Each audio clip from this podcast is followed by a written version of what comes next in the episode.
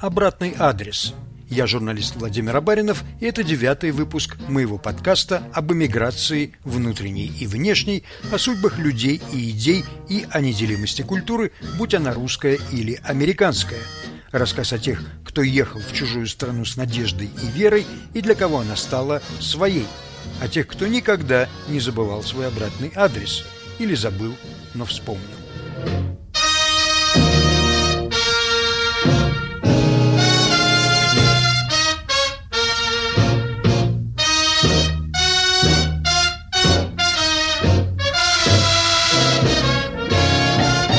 Однажды в подшивке «Вечерней Москвы» за 63 год я нашел заметку под названием «Звездная фантазия». Так назывался балет, поставленный в Московском музыкальном театре имени Станиславского и Немировича Данченко. Его премьера совпала с космическим полетом Валентины Терешковой. Вот краткое содержание балета. Неземная тишина царит над планетой двух солнц. Кажется, что она необитаема внезапно появляется космический корабль, из которого выходит советский космонавт. Он прилетел с далекой Земли для того, чтобы познать жизнь неведомых миров. Землянин прилетел вовремя. Он помогает обитателям планеты справиться со стихийным бедствием, а затем продолжает свой космический путь. Судя по фотографиям, оставшимся от спектакля, между советским космонавтом и обитательницей далекой планеты вспыхнул роман – Космонавт, как видно, не прошел выездную комиссию райкома партии и не знал, что советские граждане не должны вступать в близкие отношения с иностранками, тем более инопланетянками. Виолетта Бофт в роли инопланетянки. Как балетоман со стажем, я, конечно, знал это имя, видел ее на сцене в самом конце ее карьеры, в 79 году, в ее коронной партии «Эсмеральды». Бофт тогда было 52 года, и это был ее последний год на сцене но о балете «Звездная фантазия» я даже не слышал. Виолетты Бофт уже 26 лет нет в живых. Народная артистка СССР родилась и умерла в Америке.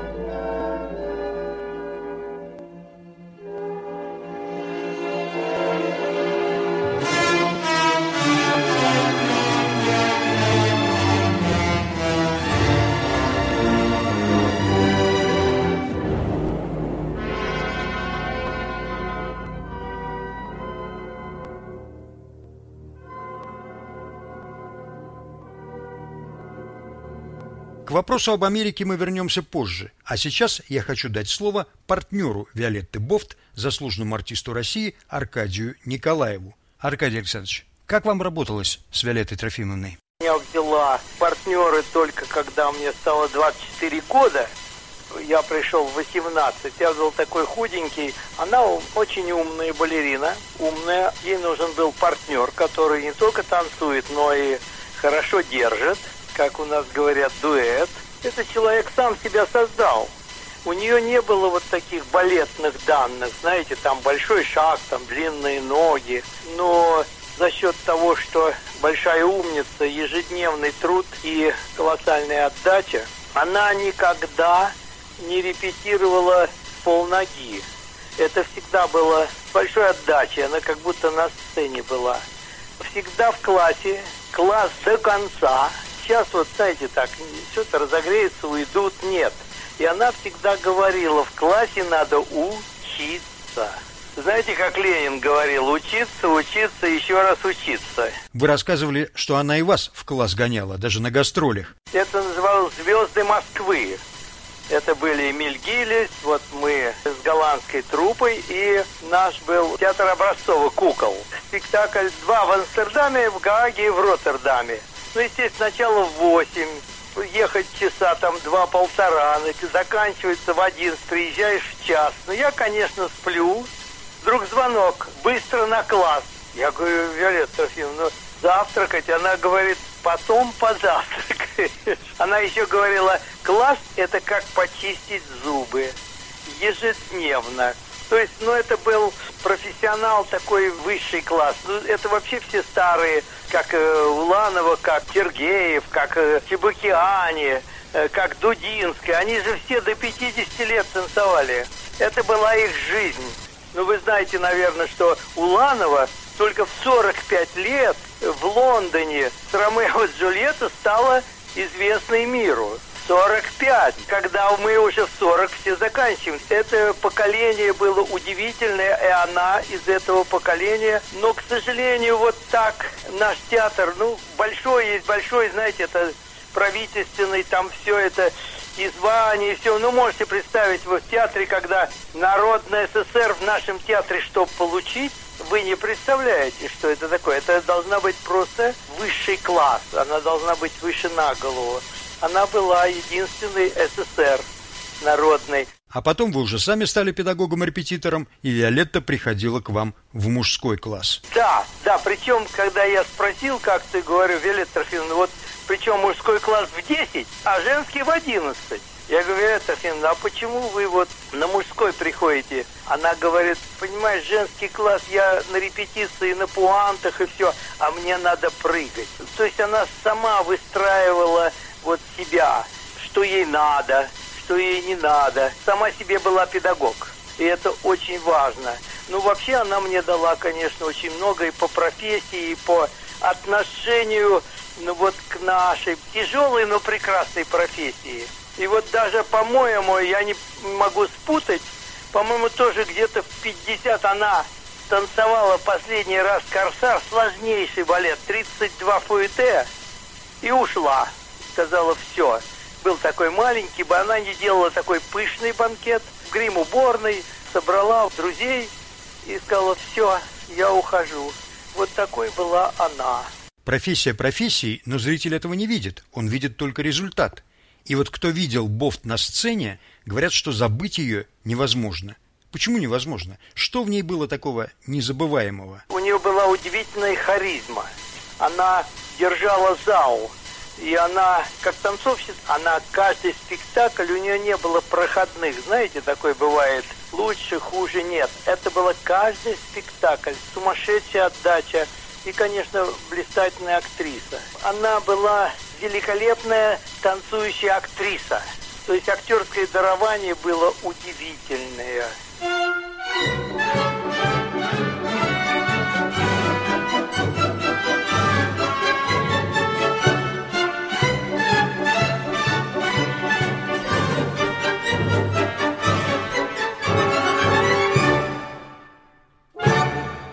Поисках информации о Виолетте Бофт я обнаружил ее имя в совершенно неожиданном контексте. Это была статья о деятельности комиссии по выездам за границу.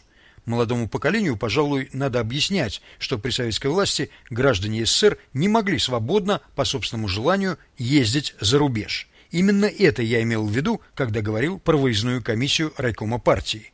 Заграничные поездки не были частным делом, они были только организованными в составе туристической группы или по служебной надобности. Членам комиссии не было дела до таланта артиста. Она проверяла его политическую благонадежность. В 1955 году музыкальный театр собирался на гастроли во Францию. Это была всего вторая зарубежная поездка театра. Годом раньше состоялись гастроли в Китае. И вдруг из списков исчезло имя Виолетты Бофт. Цитирую. При оформлении документов на выезд в комиссию поступила информация из КГБ, в которой отрицательно характеризовались отец, якобы живущий в США, а не пропавший без вести на фронте, и сестры Виолетты. Указывалось на наличие в США ее близких родственников. На этом основании КГБ считал выезд Бофт во Францию нецелесообразным. Вызванная на беседу в комиссию Бофт объяснила, что ее отец погиб на фронте, а о родственниках в Америке она ничего не знает. На следующий день Виолетта позвонила в комиссию и заявила, что в связи с болезнью ног, тяжелой обстановкой в театре, плохой подготовкой театра к поездке в Париж и неправильным к ней отношением со стороны руководства театра, она не может ехать во Францию. Руководство театра взмолилось. Виолетта занята в главных партиях лучших спектаклей. Достойной замены нет. Гастроли будут сорваны. Комиссия милостиво разрешила Бофт поездку при условии соответствующего обеспечения ее во Франции Комитетом государственной безопасности при Совете министров СССР. Иными словами, при условии установления за ней слежки. Гастроли в Париже стали триумфом театра, его главного балетмейстера Владимира Бурмейстера и его прима-балерины Виолетты Бофт. Аркадий Александрович, есть такой фильм, интервью которого не было. Насколько в нем выражена личность Виолетты Бофт? Я почувствовал в нем какую-то ее иронию, сарказм даже. Там есть это, да, там есть. Хотя она, ну, такое была, честно говоря, она мало разговаривала в театре, вот как в этом интервью. Ну, в театре она, как знаете, там не разглагольствовала о профессии. Нет, нет. Мне кажется, она ни в каких закулисных интригах не участвовала. Нет, она жила своей жизнью, она жила вот искусством и спектаклями интервью которого не было, полуигровой фильм Виктора Виноградова и Владимира Гравы 68 года. Виолетта Бофт играет в ней саму себя. Начинается фильм с того, что молоденькая начинающая журналистка торопится на задание. Она очень прилежная. Прежде чем прийти к известной балерине, прочитала все рецензии на спектакли, составила свои вопросы и даже набросала ответы на них.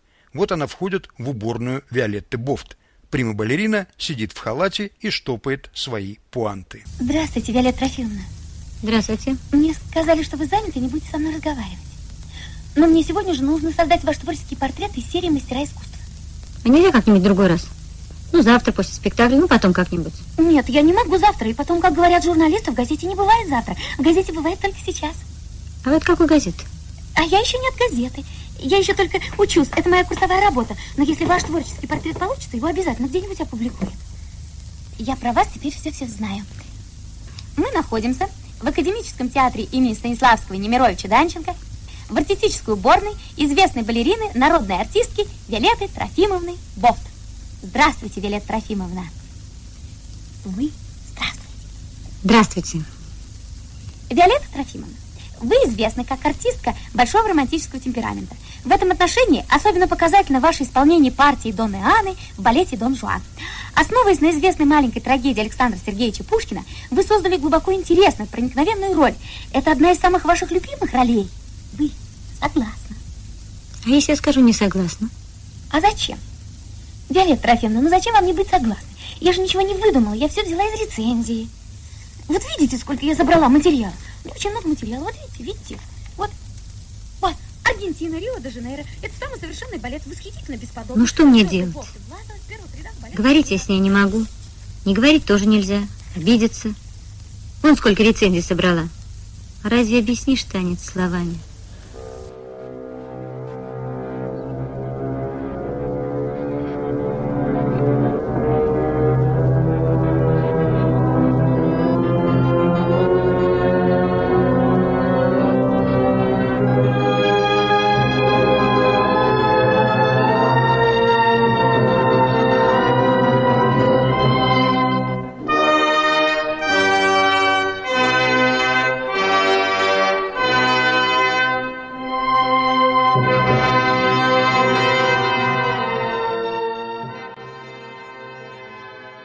Обратный адрес. Подкаст Владимира Баринова об эмиграции внутренней и внешней, о судьбах людей и идей и о неделимости культуры, будь она русская или американская. Продолжим через полминуты. Самые интересные дискуссии из соцсетей. Подкаст «Цитаты свободы». Каждый понедельник и четверг я, Аля Пономарева, пересказываю вам самые важные дискуссии, чтобы вы могли не тратить время на чтение Фейсбука и просмотр Ютуба. Слушай подкасты «Радио Свобода» в iTunes, на Google Подкаст, в Яндекс Music, в Castbox и Spotify. Подкасты «Радио Свобода». Виолетта Бовт была непубличным человеком. Кроме этого фильма я не нашел ни единого ее интервью. Она не тусовалась, не участвовала ни в каких голубых огоньках и театральных гостиных. Знаете, есть такие артисты, которых на этих посиделках, а теперь еще и в ток-шоу, больше, чем на сцене – что она вообще была за человек, Аркадий Александрович? Мне кажется, у нее кроме сцены другой жизни и не было. Очень трудно сказать. Я знаю и мужчин, с которыми она была, но, видимо, то ли они не понимали ее, то ли она была, в общем, трудна. Не знаю, но как-то она, будем говорить так, не уживалась. Видимо, это личность, которая не могла с кем-то соединиться, что ли, по большому счету. Замужем она не была, и детей у нее не было. Детей не было, но она замужем была. Почему был режиссер драматический? Потом был какой-то там из управления культуры. Потом там был тоже моложе ее.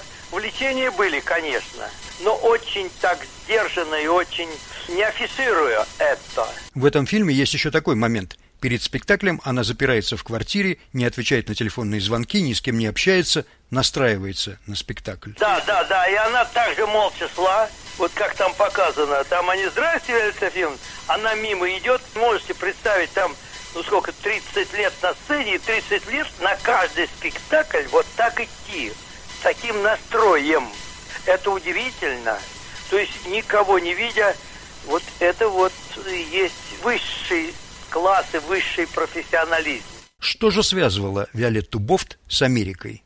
Ее отец, Трофим Бофт, уроженец Полтавской губернии, был революционером, точнее, социалистом-революционером. В Америке он оказался как политэмигрант после революции пятого года. В феврале 17-го он, как и многие другие, вернулся в Россию. Участвовал в революционных событиях во Владивостоке, где партия эсеров играла важнейшую роль. Но в августе 18 года силы Чехословацкого корпуса свергли советскую власть в городе, а затем во Владивосток вошли иностранные войска. Трофим Бофт вернулся в Америку. В США бывший эсер получил специальность инженера-связиста. Женился, тоже на иммигрантке. У них родились дети. А в конце 20-х решил вернуться в Россию. По приезде их попросили сдать паспорта якобы на регистрацию. Больше они этих документов не увидели. Глава семейства устроился на работу по специальности, вступил в партию большевиков. А в феврале 38-го Трофим Бофт был арестован. Ему вменили шпионаж в пользу Польши. Трофиму Бофту несказанно повезло. В заключении он находился чуть меньше года. В январе 40-го его дело было прекращено. Вероятнее всего, своим чудесным спасением он обязан смене руководства НКВД. В ноябре 1938-го наркомом вместо Николая Ежова был назначен Лаврентий Берия, и началась так называемая первая Бериевская реабилитация – освобождение тех, кого при Ежове арестовали, но не успели осудить. Бофта не только освободили, но и восстановили в партии. Родившаяся в Лос-Анджелесе Виолетта тем временем подросла, поступила в хореографическое училище при Большом театре. Когда началась война, Трофиму Викторовичу было уже 57 лет – Мобилизации он не подлежал. Но в июле в Москве началось формирование частей народного ополчения, и в августе Бофт явился в райвоенкомат добровольцем. Его зачислили в отдельную роту связи 6-й Московской стрелковой дивизии народного ополчения. 9 октября в районе Вязьмы дивизия вступила в бой с превосходящими силами противника. Этот бой оказался для дивизии последним. Трофим Бофт пропал без вести. Органы по умолчанию считали каждого без вести пропавшего предателем Родины. По их логике, отец артистки мог сдаться в плен или дезертировать, а после войны через американскую зону оккупации оказаться в США. Ни малейших оснований для таких подозрений не было. Один из партнеров Виолетты Бофт, Павел Козлов, вспоминает. Труппа выезжала на большие гастроли в Южную Америку. Напоследок собрали коллектив в театральном зале для встречи с дядей Васей, как окрестили искусствоведа в штатском, а проще работника КГБ. Он каждый раз наставлял выезжающих за рубеж, как себя вести. Говорил о провокациях, террористах, о том, чтобы держали ухо востро. «А что делать, если начнут стрелять?» – спросила простодушная молодая балерина. Ответить искусствовед не успел. Виолетта без малейшего сомнения усмехнулась. «Танцуй, пока не убьют». Еще один отрывок из фильма, интервью которого не было. Вопрос такой. Вы член горкома профсоюзов работников культуры. Как вам удается совместить эту большую общественную работу с не менее напряженнейшей творческой деятельностью в театре? Трудно трудно, но на этот вопрос я за вас ответила полнее и точнее. Совмещать напряженнейшую общественную деятельность в президиуме горкома профсоюзов работников культуры с не менее напряженной творческой деятельностью в театре трудно. Но это долг артиста-гражданина. Этого тире не надо. Понимаете, почти все ваши работы для меня ясны. Но вот Эсмеральда, знаете, мне эта Эсмеральда не очень. Понимаете, эпоха романтизма, собор Парижской Богоматери, Гюго, сюжетик устарел. Это тебе так кажется. Этот сюжетик не устареет никогда. Аркадий Александрович, а вы что-нибудь знали об американском прошлом ее семьи? Эту линию я плохо знаю. Я знаю, что она идеально говорила по-английски. По-моему, она даже родилась там. Она никогда это не афишировала, и, честно, я даже не знал.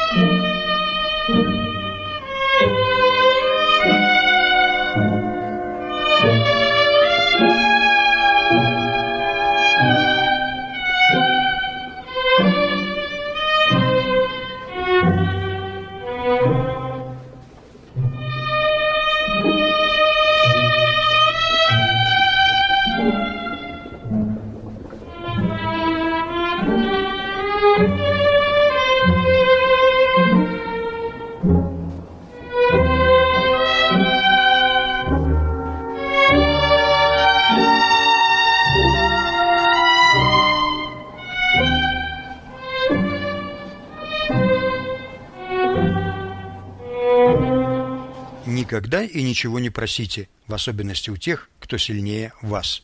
Это как раз про Виолетту Бофт. Это было присвоение герою города Москве.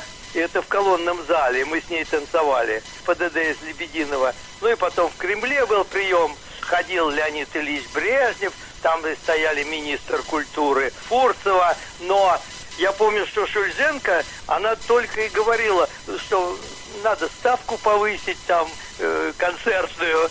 А Виолетта всегда стояла молча. Вот никогда она себе не пробивала, знаете, как пробивают там звания, там какие-то заслуги, какие-то зарплаты. Нет. Вот она жила искусством, вот. Но все равно всего добилась, как балерина. В 70-м году она стала народной артисткой СССР. В 77-м получила Орден Трудового Красного Знамени. Но для КГБ народная артистка оставалась лицом неблагонадежным. Там прекрасно понимали, что она в любой момент может подтвердить свое американское гражданство. Она сделала это в 87-м и сразу же уехала. Ее сестра Виктория перебралась за океан еще в 60-е, благодаря браку с американцем. В 90-м году в Америку приехал и младший брат Виолетты, родившийся в Москве Георгий, артист большого балета, затем главный балетмейстер Московского театра оперетты. Похоже, примеру родственников последовала и третья сестра, Эдита, о которой я знаю только то, что она была в Москве тренером по теннису. Все они обосновались в столице штата Огайо, Коламбусе. Имя Виолетты Бофт было прекрасно известно в балетном мире, а в Коламбусе существует отличный театр балета и Академия танца Бале Мет. Скорее всего, Бофт получила приглашение на работу от тогдашнего художественного руководителя Бале Мет Уэйна Сулена еще в Москве – Позднее туда же без труда устроился Георгий Бофт. В Коламбусе Виолетту прекрасно помнят, вменяют ей в заслугу совершенствования балетной техники и расширения репертуара. Даже учредили премию ее имени. Эта регалия дорогого стоит. Танцовщики и танцовщицы с гордостью включают ее в свое резюме. Виолетту Бофт называют здесь легендой балета.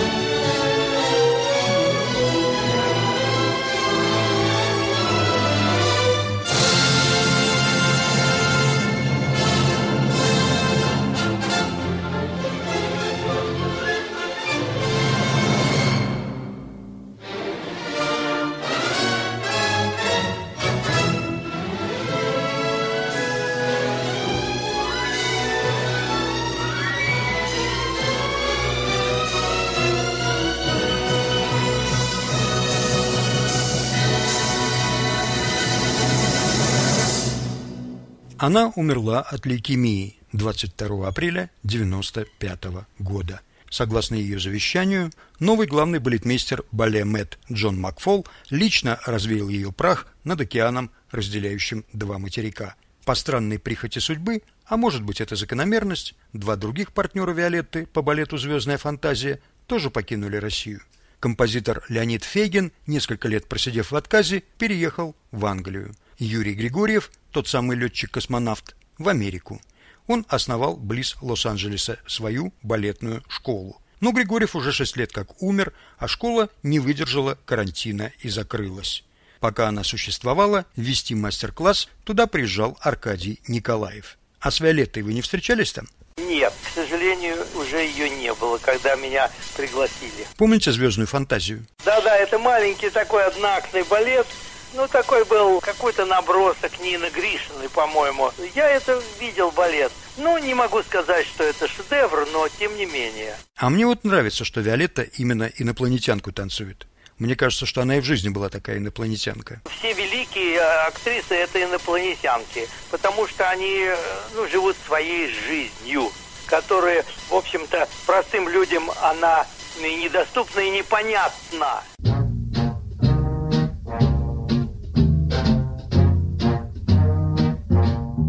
Виолетта Бофт и ее танец инопланетянки в подкасте Владимира Баринова «Обратный адрес».